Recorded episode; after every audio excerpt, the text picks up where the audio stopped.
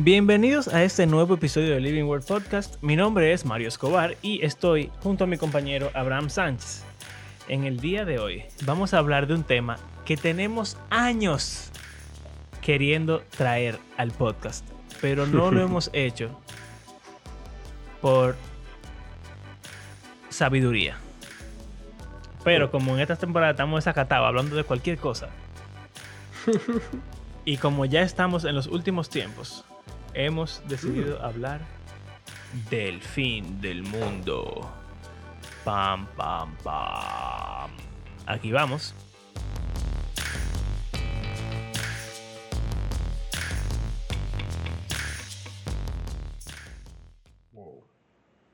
De Terminator. Sí. Terminator es del fin del mundo. Eh, no. Bueno, sí. Bueno, Bueno, y la Matrix. la también. Matrix y. Bueno, Eh. todas las distopias. Exacto. ¿Tú, tú no tenías disco en cuenta? Ah, pero tú, te- tú tenías algo en mente. No, no, pero no, no es para empezar. Es como para el episodio. Bueno, una persona. eh,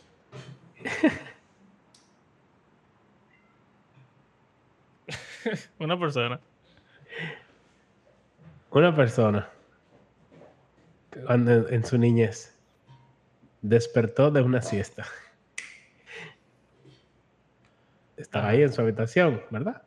Sale de su cuarto, va al cuarto de sus padres, no los encuentra.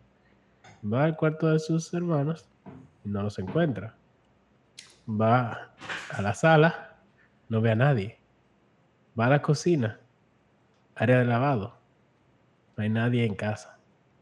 Todavía no había celular y cosas, tú sabías dónde estaba todo el mundo y podías comunicarte fácilmente. Y la persona llega a la conclusión lógica de que ocurrió, ocurrió el rapto y me quedé. La conclusión lógica. bueno, se debe a tú ves lo de nature versus nurture. Eh, eh, básicamente así se crió esa persona, escuchando esas historias de, de dejados atrás, básicamente. Bueno, yo tengo la historia Sí. de una persona que le pasó lo- algo similar. Estaba en su casa tomando una siesta, se despertó, no encontró a sus padres, no encontró a sus hermanas y su reacción fue salir de su casa a pie a buscar a quien sea. Ok. Esa persona fui yo, de niño, muy Oh. chiquito. Y mis- mi mamá duró un rato buscándome en la calle y me encontró después andando por ahí, por el barrio. Yo me fui de mi casa así, cuando ella llegó yo no estaba. No. Pero Mi- mi- encontraste a... O sea, tú estabas buscando a tu familia. Yo estaba buscando a mi O a hermana. cualquier persona. Yo estaba buscando a mi hermana Ah. específicamente, que no estaba en la casa. Pero no- Ah. en mi casa no había nadie. Entonces yo salí a buscarla, qué sé yo, yo no sé. Mi reacción lógica no fue pensar que Dios se los había llevado. Fue pensar, ah, no Ah. están aquí, salgamos a buscarlos. No. Es que un niño ateo eres. sí. Ni Siempre lo he sido. Pensaría en el rapto. Pero, ok, esa historia no es poco común. Yo he escuchado a muchos, muchas personas con miedo de que llegue el rapto y se queden. Y como que, ¿qué? Y seguro yo lo tenía en algún momento, ya no me acuerdo, pero Sí, eh, es para mí probable. es lamentable. Bueno, ¿qué pasa? Eh, vamos a Que hacer... es el rapto también, porque Sí, es, esa... como que todo el mundo que está escuchando, bueno, yo diría que casi todo el dominicano protestante sabe de qué estoy hablando. Bueno, ¿sabe? esa de- definición de lo que estamos hablando. Exacto. Yo tengo un estudiante que escucha el podcast recurrentemente, habitualmente, que a cada rato me habla de eso. Porque Mm. eh, uno de los profesores de Biblia del colegio, bueno, el profesor de Biblia del colegio, eh, de bachillerato, y yo muchas veces hablamos al respecto porque tenemos ideas diferentes sobre el fin del mundo. Entonces, a cada rato él me, él me tira pullas y ese estudiante se la lleva que estamos hablando de eso. Y entonces, en estos días, recientemente, él ha estado preguntándome de eso. Yo le di una pequeña explicación súper, súper, súper rápida de cómo funciona todo este panorama. Pero creo que lo primero que tenemos que hacer es hacer el trabajo de definir algunas palabras claves. Porque no podemos decir el fin del mundo cada vez que queramos hablar del fin del mundo. Y utilizar con, eh, términos un poco más técnicos nos ayudaría. Así que empecemos con la palabra escatología. El griego, escatón y logía. Uy, escatón significa eh, lo último, básicamente, el final. Entonces, logía significa palabra, estudio, de, estudio. Entonces, del final. Estudio del final.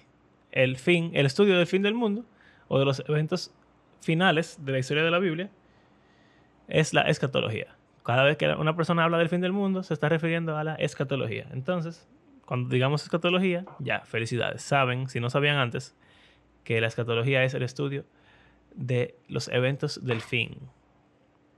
Mm. ¿Qué más quisiéramos definir? Rapto o arrebatamiento. no, no, eso, eso, eso, ¿Tú crees? Bueno, es que la definición depende de la postura. Exacto. Vamos a empezar por una que sea también más neutral. Segunda venida. ah, ¿verdad? Jesús vino una vez, nació de la Virgen María, nació en, Belén, en un pesebre, se, lo pusieron, y eh, él vivió aquí, murió, resucitó y ascendió al cielo. Él prometió que iba a volver y que cuando volviera, él iba a traer juicio sobre la creación, iba a restaurar todas las cosas, iba a condenar a los malvados y dar la salvación final y la vida eterna perpetua a los justos que creyeran en él. Ese evento, cuando Jesús vuelve a la tierra, se llama Segunda Venida. Hay un pasaje en el libro de Hechos donde Jesús está ascendiendo al cielo, él se va básicamente volando, como Goku. Y unos ángeles dicen que así como. ¿Cómo se verá eso en The Chosen? ¡Ey, qué locura, papá! bueno, los ángeles dicen que así como él se fue volando, como Goku. En las nubes. Ah, porque verdad, en, en, las nubes, él va a volver volando, bueno, volando hacia abajo, como Goku. Esa es la segunda avenida. Y la avenida y media. Bueno. ¿Qué más? el que tiene oído para oír. Que oiga. Entonces, eh, hmm, ¿será un nuevo tierra nueva? Ok. La nueva Jerusalén. Estamos en una creación aquí. En el cielo. en un universo, ¿verdad? Y entonces, vivimos aquí. Este universo. Sí, gracias. este universo eh, está corrompido, está sujeto a la corrupción, a la, entropía, a la maldición. Del pecado. Exacto. Que es básicamente la entropía. Que las cosas se van degradando y pudriéndose y dañándose. Y... Eso es raro porque yo no diría que la entropía es. O sea, sí, en un sentido, sí. En un sentido, pero no. Pero en un sentido, yo no me imagino un mundo sin él. no, claro.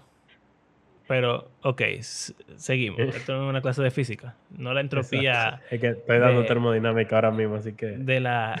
Eh, porque no estamos hablando de, desorden simplemente, sino estamos hablando de disfuncionalidad. Degradación. Exacto. Bueno. Caos.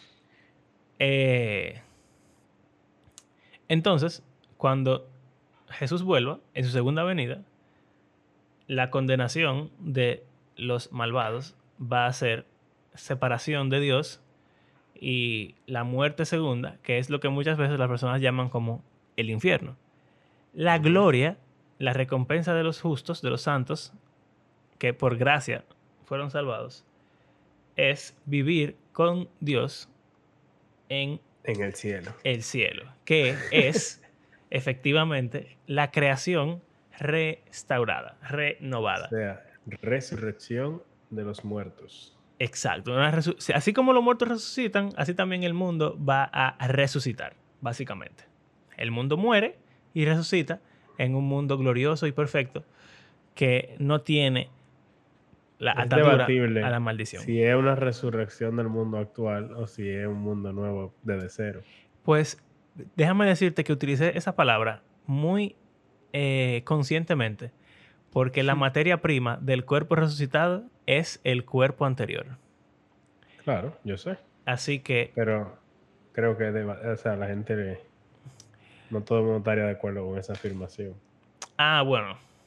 Quizás es como un mundo nuevo, completamente nuevo. Sí, porque es cielo nuevo y cuando la Biblia dice nuevo, es, nuevo. Así que no, ahí me estoy burlando. No, pero, o sea, bueno, es que también como Pedro, por ejemplo, o algunos pasajes describen qué le pasa al viejo, tú pudiese pensar que se destruye por completo hasta nivel atómico. Eh, bueno, pero bueno. Está bien. El punto es... hiperliteral. Sea uno nuevo completamente o uno resucitado, como creemos aquí en este podcast. El punto es que un mundo físico tangible, eh, real, como muy similar al que tenemos hoy, pero, mucho, mucho mejor. El actual es sombra. Exacto, el actual solamente es una sombra. De Eso es raro, lo que vendrá. Sí. Em, entonces, eso es ser una tierra nueva. El infierno es, ¿verdad? Lo contrario. El infierno, no, tú es un tema. Eso, es un tema de otro podcast. Vamos a hablar. De, hey, si nos ponemos a hablar en un podcast de las posturas sobre el infierno, nos divertiríamos bastante. Muy interesante. Ok, ¿qué pasa? ¿Dónde viene el debate? Porque todo esto que estamos diciendo, todo el mundo lo, lo, comparte. Todo el mundo cree que Jesús va a volver, todo el mundo cree que hay un cielo, todo el mundo cree que hay un infierno. Aunque no todo el mundo está 100% consciente de la realidad del cielo nuevo y tierra nueva como un estado eterno físico y de la resurrección física, todo el mundo lo cree. Lo que pasa es que no están bien informados al respecto muchas veces. Muchas veces la gente piensa que el cielo es como como volvernos fantasmas o ángeles, como levitando por siempre, cantando las mañanitas, tocando arpa, pero realmente lo que la Biblia habla como el cielo es un estado eterno físico del cuerpo resucitado que es muy similar a esta vida, pero sin pecado. Y con Dios ahí. Entre, exacto. Eh, Dios en el mundo. Pero los debates sobre el fin del mundo, realmente, sobre la escatología, tienen que ver con todo lo que va antes de estos eventos. Como el orden de los eventos. El orden de los eventos y también, en cierto modo, la naturaleza de los eventos. Una palabra a definir milenio. Dale para allá. Que es la que tiene que ver con la división de todo. Vamos que el pasaje mejor. Para que no sea. Es un versículo nada más. un solo versículo. Son, dos, son tres versículos. El que va antes, el que lo dice y el que va después. Espérate. Voy a buscarlo. Una musiquita de fondo ahí. En lo que. Voy a leerlo en la nueva eh, Biblia de las Américas. Que es la que usamos normalmente, ¿verdad? Ok. ¿Leo el capítulo entero? o sea, hasta que llegue a ese versículo. ¿Cuántos versículos? No, no, hasta que llegue, hasta que llegue ese versículo, porque se menciona dos veces. Está bien, dale. Ok.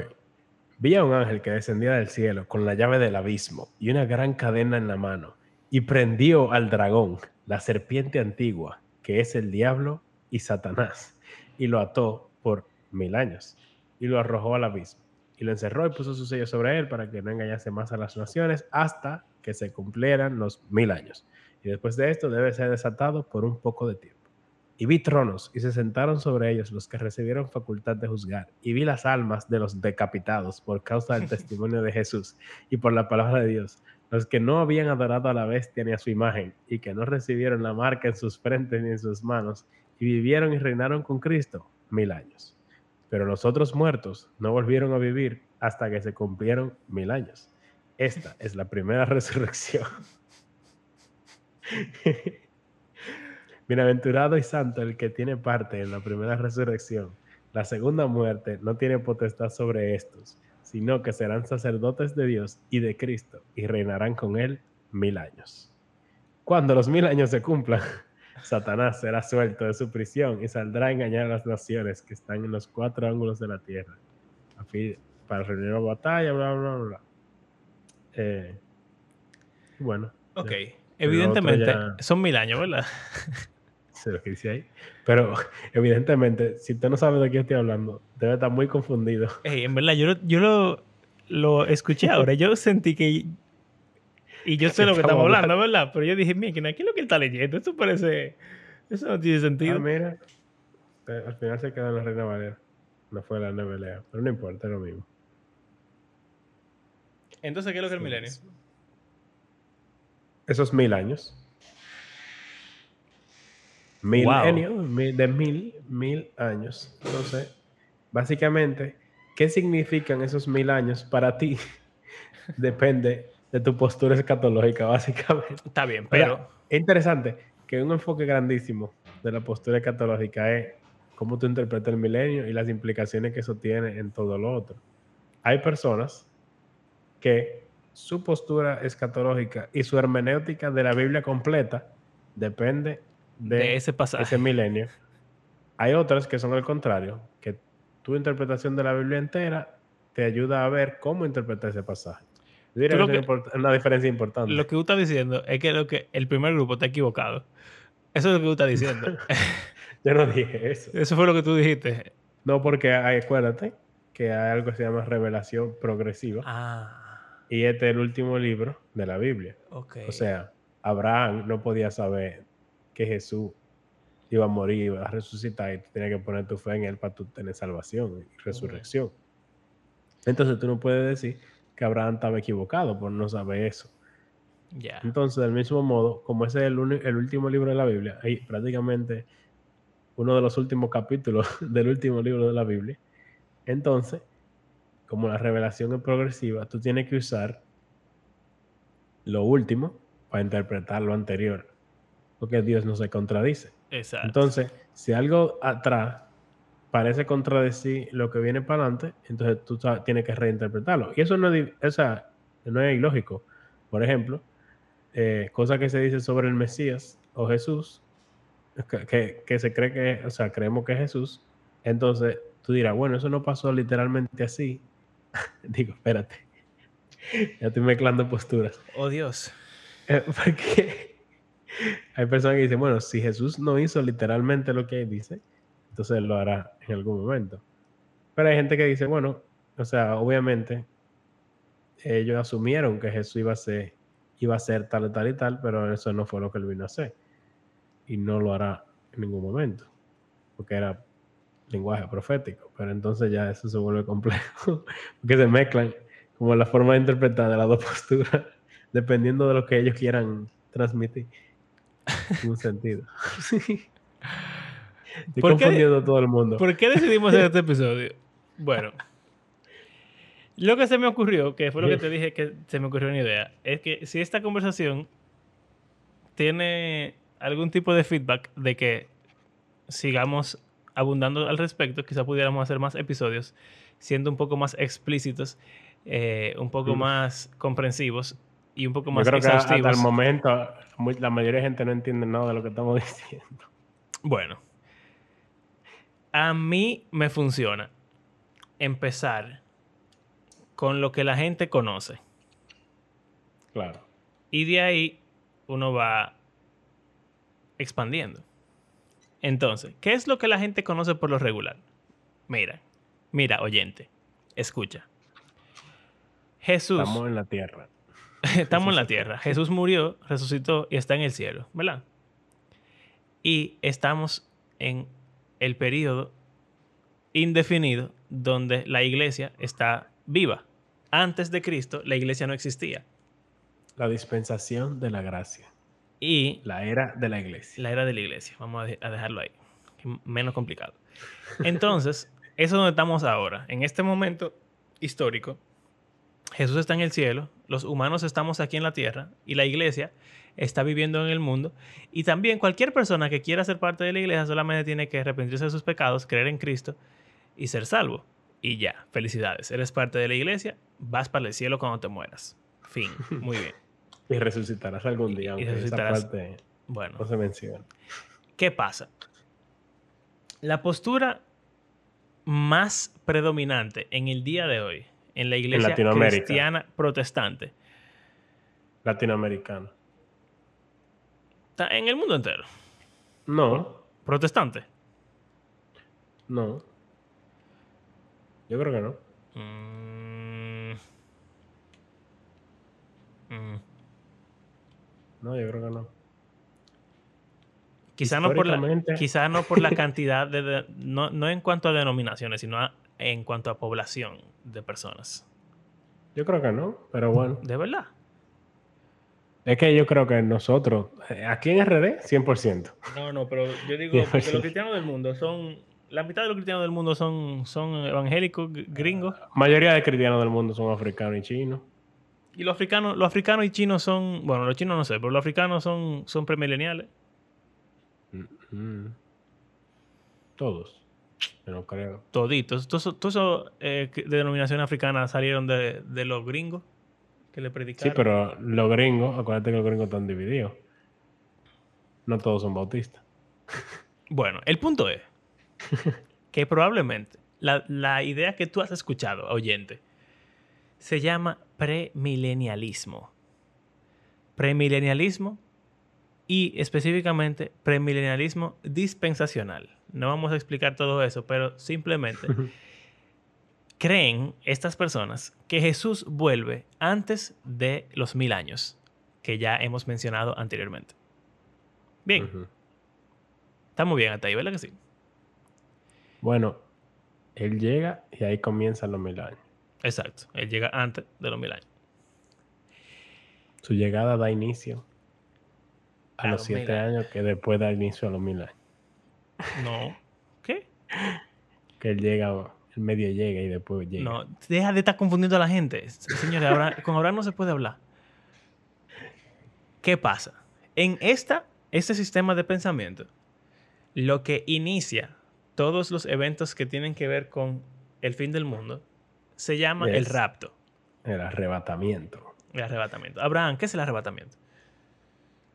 Cuando hay un niño en la calle que no me pertenece y yo lo cojo, me lo llevo. Jesús, llévatelo, por favor. Que me arrebate, tú estás pidiendo. que te arrebate. No, el arrebatamiento es que el esposo viene por su novia y se la lleva para las bodas del cordero. Sí. Hay gente que le da ese énfasis. Dios, De- sálvame, por favor. Básicamente, Primera de Tesalonicenses 4. Lo leo. Si tú quieres. Porque así yo no doy. Mi veneno no sale a relucir. Sí, porque Dios mío. O, o sea, ¿qué es lo que le pasa a Abraham? Abraham no está tirando un veneno que, que no deja que este episodio fluya. Yo voy a ignorar los versículos que se ignoran normalmente cuando se habla de esta postura. Uh, uh, Ay, Dios santo. Pero, Dios. Hmm. Ok. Eh, el Señor mismo descenderá del cielo con voz de mando, con voz de arcángel y con la trompeta de Dios. Y los muertos en Cristo se levantarán primero. Entonces nosotros, los que estemos vivos y que permanezcamos, seremos arrebatados juntamente con ellos en las nubes al encuentro del Señor en el aire. Y así estaremos con el Señor siempre. Por tanto, confórtense unos a otros con estas palabras. Ok. Entonces, básicamente, lo que, Jesús se va a llevar a la iglesia. lo que Esté esta viva postura muerta. lo que esta postura específica, el premilenialismo dispensacional, entiende de estos versículos es que la iglesia está aquí en la era de la iglesia, hoy, por ejemplo, puede ser hoy mismo, en este instante. Y Como ladrón en la noche. como ladrón en la noche, nadie sabe el día ni la hora. Y Jesús arrebata, llama a la iglesia, a los cristianos, para que suban al cielo. Lo que resulta Estar con él por siempre. para estar con él por siempre. Lo que resulta en que en el mundo dejarán de existir todos los cristianos, porque van a ser teletransportados, por decirlo así, al cielo con Dios. Por eso, la niña de la historia del inicio pensaba que el rapto había pasado y ella no se había ido porque ella pensó como que, wow, yo no soy cristiana, parece. Mis padres y mis hermanos sí. Entonces pasó el rapto, la iglesia se fue y yo me quedé aquí. Entonces eso la llevó a convertirse. Amén. Ok. Probablemente la mayoría de ustedes han escuchado o saben o tienen una idea de lo que es el rapto. Eso es el rapto. O, creen que eso es lo único que existe. O creen que, eso es lo que dice la Biblia. Y bueno, lo acabamos de leer que eso es lo que dice la Biblia, más o menos. Pero, de nuevo, hay más posturas. Después de que pasa el rapto, inicia un periodo de tiempo años. macabro, malévolo, de...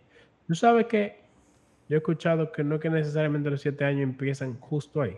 Mm. O sea, como que viene el rapto y en algún momento después del rapto es que comienzan los siete años. Pero que no necesariamente di que el rapto inicia a los siete años inmediatamente. Está bien. Después del rapto, en algún momento. Exacto. Empiezan unos siete años famosos que se llaman la Gran Tribulación. No. La tribulación. La Gran Tribulación es, la, otra mitad. Ok. La tribulación. En esos siete años se divide por la mitad. Tres años y medio y tres años y medio. La primera mitad es una tribulación horrible, pero no es la peor del universo. Los tres años y medio que faltan son tan terribles que se le llama la gran tribulación. Aquí está lo del anticristo, la marca de la bestia, que se muere un tercio de la población del mundo y que todo lo que se describe en Apocalipsis. el mar se vuelve sangre, caen las estrellas de la tierra, hay guerras, hay, profeta. un terremoto gigante que mata el mundo entero. Llueven estrellas. Eh, la, un eh. tercio del sol se apaga. Eso no es mi cosa favorita que dice Apocalipsis, porque es que, eh, saliendo un poco del tema, para yo también tirar mi veneno, porque, hey, increíblemente, el que está menos venenoso en este episodio soy yo. dice, la gente muchas veces leen Apocalipsis, sobre todo los que se adhieren a esta postura que estamos describiendo del premilenialismo dispensacional, muchas veces leen Apocalipsis muy literalmente como que tiene que pasar. Exacto, está bien. El punto es que dicen Apocalipsis que un tercio del sol se va a apagar.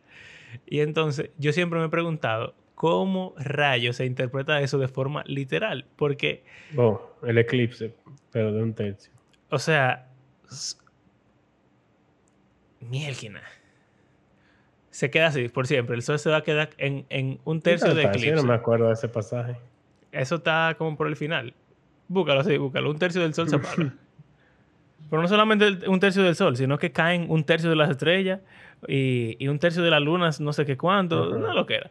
El punto es que, ¿cómo rayos se, apaga un tercio del sol? Para mí, lo que yo pienso es que el sol se como que disminuye su brillo.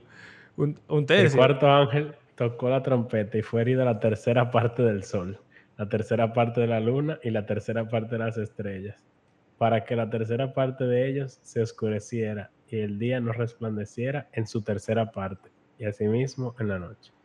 O sea, es como que hay tres horas, tres horas del día, tres horas de la noche, en la que el sol, la luna y las estrellas están apagadas. O sea, seis horas en total de oscuridad. Nítido. ¿Cómo se interpreta eso literalmente? No tengo la más mínima idea, pero bueno.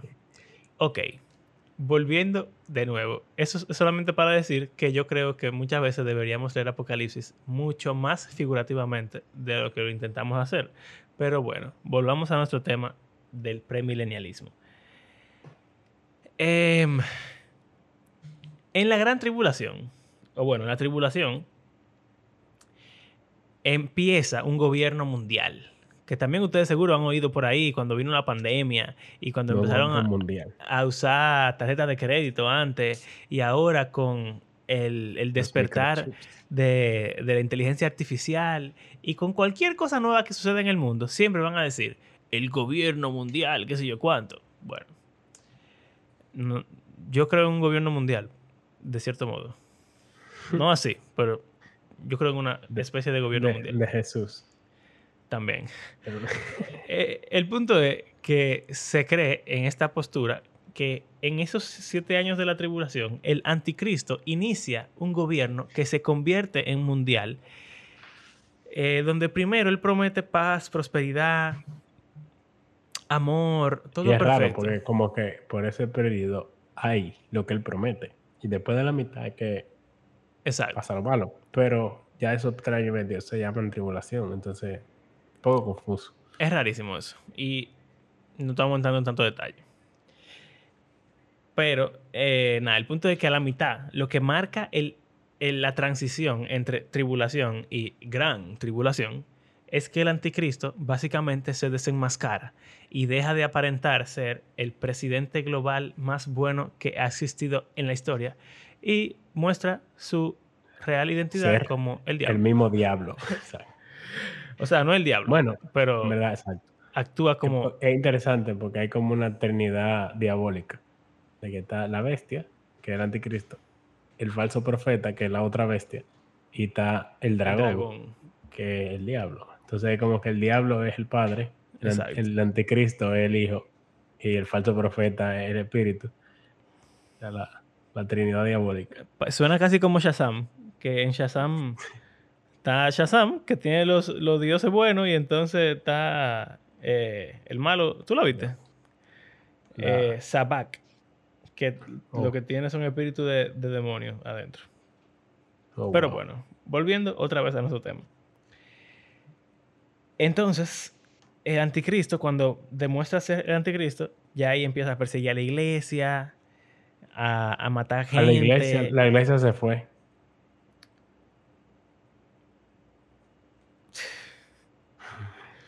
Es a los judíos, porque es que en este momento hay un despertar también del pueblo de Dios histórico y étnico, que es Israel, y los israelitas se comienzan a convertir de manera masiva, y otras personas del resto del, del mundo, gentiles también.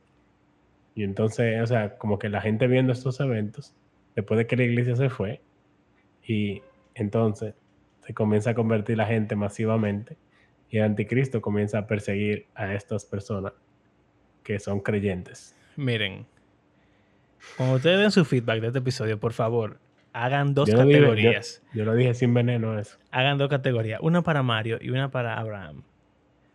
Él tiene razón en lo que está diciendo, porque recuerden que dijimos que la era de la iglesia es lo que pasa antes de todo esto. Con el rapto, la iglesia se va. Y lo que pasa después ya no hay iglesia, pero son gente cristiana. Como yo amo la simplicidad y que la gente me entienda, yo dije la iglesia. Porque el que se convierte en cristiano es la iglesia para todo el mundo. Lo que pasa es que es raro para mí que la gente le tiene miedo a la marca de la bestia y al anticristo si ellos creen que se van ahí antes de eso. Yo nunca he entendido eso. ¿Por qué tú le tienes miedo al nuevo orden mundial al anticristo y la marca de la bestia si tú no vas aquí porque el rato viene antes? Entonces, Abraham lo que quiere es demostrar todas las inconsistencias que tiene No, este no, sistema. no. Por favor, señores, en los reviews de este episodio, por favor, escriban. Mario se portó bien. Mario no tiró veneno. Abraham es el que está aquí sonando como que él es inteligente, diciendo verdades. Pero es verdad que Israel que se convierte. Es verdad. Y también es verdad que no son iglesias. ¿Y sabes que también es verdad? Que en ese periodo no es por gracia la salvación. Para estas personas. Porque Ya Dicen- el periodo de la gracia pasó. que el periodo de la gracia pasó y que en este periodo la salvación se obtiene Ah, a través resistir a de la la bestia. persecución y de ser fieles a Cristo. En este periodo, si tú, por ejemplo, nuestro oyente, estás vivo, eh, O sea, no no, te no- raptan, no eres no eres cristiano. ¿verdad? Llega el rapto, se va a la iglesia y tú te conviertes a cristiano después del rapto, durante la tribulación. Y tú estás vivo cuando llegue la gran tribulación y el anticristo empieza a perseguir la iglesia. Entonces, Serás salvo. tú Sí, vas a ser sí. salvo, sí, solo sí, cuando llegue tu momento de ser perseguido, porque va a llegar, porque es una persecución masiva. Sí, sí y solo sí, tú permaneces firme hasta el final y dejas que te maten por tu creencia O- en Cristo, O si tú sobrevives. Si tú sobrevives los siete años también. o si No sobrevives. te mueres. Pero solo si lo sobrevives. Es muy, es muy improbable eso, porque el anticristo está buscándote para matarte.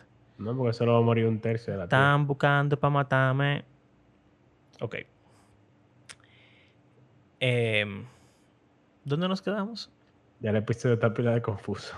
Que Anticristo está matando a, a la iglesia. Que sí, eh, no, pero que no son la iglesia porque la salvación ahí es por obras. Digo, bueno, por perseverancia. Sube, yo no dije eso, eso fue Mario Perdón, de el eso. veneno. Em, nada, Siete años pasan. se pasan los Jesús siete años llega. y entonces ahí viene la segunda venida. Jesús viene en gloria, en poder, en su caballo blanco, En el con la de espada los en su olivos. boca. Uf, y, des- y rompe el monte de los olivos por la mitad. ¡Suan! Como efectivamente haría Kakaroto, Goku. Eh, Y acaba con la bestia. no, Ah, no, no. La mete presa. No, Como yo leí. no, no, todavía. Primero, él con la espada que sale de su boca mata a todos los que no sean cristianos, Exacto. que estén vivos. Y Menos la luego toma a la bestia y al falso profeta y los echa al lago de fuego. Y lo, al abismo. Ah, sí, sí, no, sí, No, al lago de fuego. sí. Es al dragón que no lo y luego no al diablo lo mete en el abismo, donde lo ata por mil años. Exacto, sí, sí, sí. Entonces, en este momento está Jesús. Ah, Jesús viene también con toda la iglesia. Todos los que fueron raptados y Ah, todos los que han muerto fueron, todos los que resucitaron. vuelven. Y los que se Jesús. murieron durante la tribulación. También. No. Ah, no. ¿Estás seguro? Mm, si están muertos, sí. Yo no sé. Yo no estoy seguro realmente. Bueno, está bien. El punto, es, el punto es que vuelve Jesús con los cristianos al mundo terrenal. Mata a los impíos, a los incrédulos. Y encadena al diablo y mete en el infierno a esos dos tigres. O sea que en el milenio solamente hay gente cristiana y Jesús en la tierra. Por lo menos al inicio del Al milenio. principio, exacto. Ok. Porque todo el mundo ya murió porque Jesús los mató. exacto. Mil años. En esos mil años hay prosperidad. Jesús reina físicamente desde Jerusalén y toda la profecía del Antiguo Testamento que no se cumplieron literalmente se cumplen en este momento. O sea, se reconstruye un templo en Jerusalén, se vuelven a hacer los sacrificios, la gente vive, tiene hijos y se procrean y o sea, van creciendo la población mundial. O sea, la gente que no, que no se había muerto, obviamente, que no fue raptada, siguen siendo normales, o sea, siguen teniendo hijos, siguen creciendo los pueblos, etcétera, y todo el mundo vive en una era dorada del reino de Cristo eh, hasta que se cumplen esos mil años, donde se cumple toda la profecía. Gracias por ese paréntesis. Eh, el paréntesis de la gente que no fue raptada. Que nadie va a entender eso. Yo no lo voy a explicar. Los que quedaron vivos, Ajá. Que van a tener- seguir teniendo hijos. Ok. sí, bueno. porque cuando se acaban los mil años y sueltan al diablo, las naciones vuelven y pelean contra Ok. Jesús. Eso. Entonces esas naciones, ¿de dónde vinieron? Bueno, son gente que nacieron durante el milenio, que aunque vivieron el reino de Cristo en la tierra, se rebelan contra él al final. Gracias. viene Armagedón. Ok, entonces. En resumen, mil años del reino de Cristo. Luego, Jesús suelta al diablo. Lo suelta. Y cuando suelta al diablo, el diablo va por el mundo y engaña a las naciones para hacer una guerra final contra Jesús. Y en esa guerra, él re- recauda gente. Y esa gente que él recauda para pelear son personas que nacieron durante el milenio que no se volvieron cristianos. Estas personas y el diablo y sus demonios luego proceden a pelear en la batalla del Armagedón con Jesús, los ángeles y los cristianos para perder, pero al final no- nadie pelea porque Jesús los mata a todos y ya, Exacto. por segunda vez. Lo meten al lago de fuego. Y entonces ahí Ahí sí. todo el mundo que no es Resucita. cristiano y salvo va al lago de fuego. No, Bueno, pero sí, todo el mundo resucitan resucita. a todo el mundo. resucitan a todo el mundo. Y entonces ahí los que no creyeron van al infierno y el diablo también va O sea, al infierno. todo el mundo resucita de todos los tiempos. O sea, desde hasta Caín resucita. Todo el mundo, todo el mundo. Y todos los que son salvos ya están resucitados. Pero van entonces a la nueva creación, el nuevo cielo y nueva tierra. Fin. ¿Ya? Panorama, panorama del premilenialismo dispensacional. Es interesante que este es el más largo. Es bastante largo, bastante complicado. Yo no sé cómo un rayo Sí, porque no entramos en detalle. se explica todo esto. Pero bueno, ¿qué pasa? Nuestro objetivo con eso es lo que la mayoría ya conoce. Sí, La, más larga pero, y complicada. pero cuando tú te pones a hablar de ella, todo el mundo está perdido. Porque es que es tan larga y tan complicada que realmente es difícil de, man- de Y a manejar. la gente le da miedito hablar de, de eso. Sí, también. ¿Qué pasa? Obviamente, el que escuchó este episodio y no lo ha quitado, porque se una. Si no, si no quitaron el episodio y siguen hasta aquí, les agradecemos. Y entonces, el, pu- el punto de esto no es que ustedes entiendan cómo funciona la escatología premilenial dispensacionalista, sino que ustedes sepan cómo se llama el sistema y que sepan que si eso es más o menos lo que ustedes creen, probablemente eso es lo que creen en su iglesia, lo que le han enseñado, lo que ustedes han escuchado y lo que ustedes creen. Porque al Y final de seguro ni sabían que había otra postura. Exacto. Porque al final de cuentas todos empezamos así. Todo el mundo empieza creyendo algo porque venimos de algún sitio. Pero si les gustaría entender más, pues adivinen qué. Ahí está la Biblia, ahí están sus pastores. hay más. sus pastores, sus amigos, pónganse a hablar con la gente y descubran un poco mejor de esta postura. Pero esperen, hay más. Realmente, así de que grandes, hay cuatro posturas. O cinco. Depende de cómo lo queramos dividir. Y esta es solamente la que yo creo que es más popular de todas. Sobre todo después de que la nación de Israel se volvió un- una nación de nuevo, después de la Segunda Guerra Mundial. Como que hubo un boom, un auge de esta postura internacionalmente. Por alguna Eh, razón. Sí, porque, como, de nuevo, como esta postura es bastante literalista y hay mucho que ver con el pueblo de Israel en la Biblia y en Apocalipsis, más o menos, entonces estas personas entienden que Israel tiene que jugar un rol. De hecho, muchas veces Y que quizá- Israel no existió desde el año 70 después de Sí. Cristo hasta los 1940 y qué sé 48. yo. Exacto, o sea que en verdad fue algo como grande que sí, Israel sí. volviera a ser nación después de tanto tiempo. eh, pero lo que iba a decir es que se me olvidó. de la nación de Israel. Rayos, Esta postura. que es una postura muy literalista. Y. Ah, que quizá ustedes han escuchado la expresión: Israel es el reloj. eh, ¿Cómo es? ¿Cómo, cómo es que Israel El reloj es profético. el reloj profético? Israel es el reloj profético de la iglesia. Porque dependiendo de todo lo que pasa en Israel, es que sabemos si Jesús va a venir o no va a venir, va a llegar pronto o está lejos. Bueno. ¿Qué pasa? Esta postura no es la única postura. Y como ustedes se han podido haber dado cuenta, ya. No es la postura que creemos ninguno de nosotros dos. ¿Quién dijo? Eso nos queda claro. Vamos a hablar serio.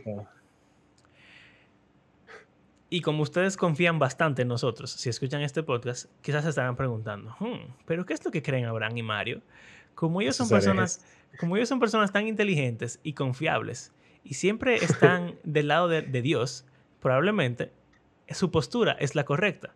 Y si ese es el caso, queremos felicitarlos, tienen la razón. Pero No. Hay un problema, al contrario. Y que, ah, yo pensaba que esta gente eran ortodoxos. ¿Qué ellos creen? O nos van a decir Son de que, bueno, ya no vamos a escuchar tu podcast porque tú no crees el fin del mundo bíblico. Puede ser. Bueno, No creo. sí lo creo. Si les interesa que sigamos hablando de este tema, si les interesa que revisitemos algunas partes de este sistema de creencias del premilenialismo dispensacional, si les interesa hacer preguntas al respecto, o si les interesa escuchar nuestra creencia o las demás creencias, y si les interesa que sigamos tratando este tema en algunos episodios, pues por favor, déjenos saber. Ah, no vamos a ni siquiera decir cuáles son. Bueno, voy a, voy a decir brevemente entonces qué es cada una. Ok, Y ya, sin, sin entrar en detalle. dale. Eso que describimos el premilenialismo dispensacional. Hay otro premilenialismo que es muy parecido. O sea, Jesús llega y son los mil años aquí en la tierra y después ya, cielo nuevo y tierra nueva. Es casi lo mismo, pero es 100% diferente. eh, por ejemplo, no hay un rapto pretribulacional. O sea, el rapto no es antes de los siete años de la tribulación. El rapto no que- empieza todo, sino que el rapto está al final. Más. Exacto. Y el rapto no es como para llevarse a la gente al cielo, sino como porque ya Jesús llegó y resucitó todo el mundo y transformó a los que estaban vivos. Y ya. Y lo, y- pero después hay muchas similitudes, pero obviamente las implicaciones son grandes y diferentes. Pero ese es el premilenial histórico.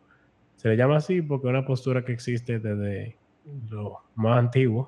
En teoría, Eh, esa es la más vieja. Exacto. Porque eh, dispensacionalismo realmente surgió en los 1800. Ujú.